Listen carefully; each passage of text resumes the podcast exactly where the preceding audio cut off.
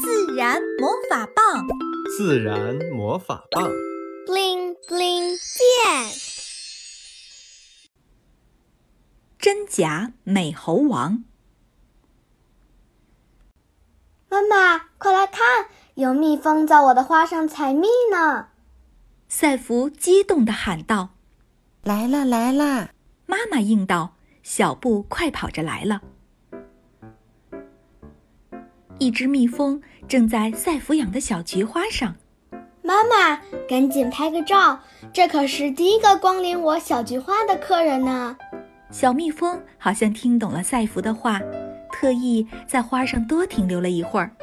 妈妈拿起手机，给小蜜蜂拍了不同角度的照片。几个星期后，维特在看一本昆虫的书，看到蜜蜂这部分，他高声喊道。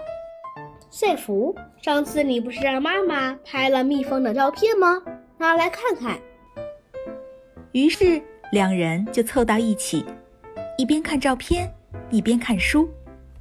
雷特，妈妈拍的这照片好像不是蜜蜂，你仔细看看，是吗？于是两人开始认真对比照片和书上的图片。赛弗跑回房间。拿了笔和笔记本来记录，后面的足不一样。你看照片里的后足很细，但是书上的蜜蜂后足很发达。我看到了，它们的触角不一样。书上的蜜蜂触角细长、弯弯的，但妈妈照片里的触角是短短的，有点圆。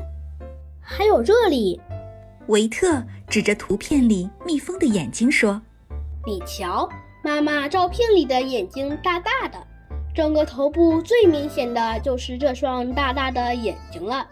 但树上蜜蜂的眼睛则没有这么大和明显。那它是假蜜蜂？应该是。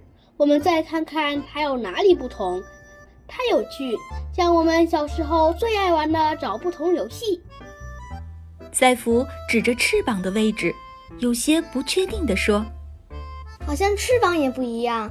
书上的蜜蜂看起来应该是两对翅膀，前面的翅膀大，后面的翅膀小。但这个假蜜蜂明显只有一对翅膀。那让爸爸帮我们查一下吧，看看这假蜜蜂到底是什么。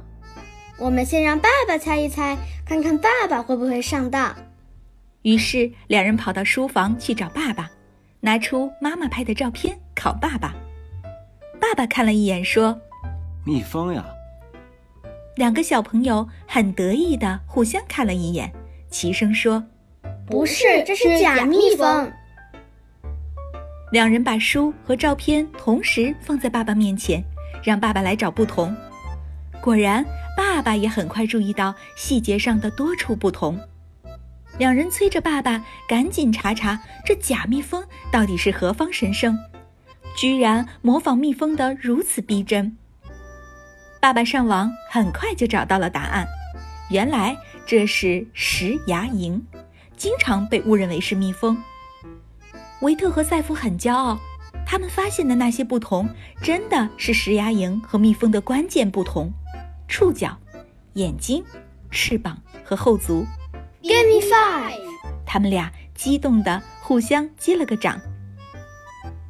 爸爸，可是石牙蝇为什么要长得跟的蜜蜂一样呢？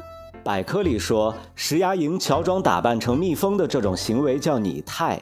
你们知道，蜜蜂会蛰人，很多动物，包括我们人类，也是敬而远之。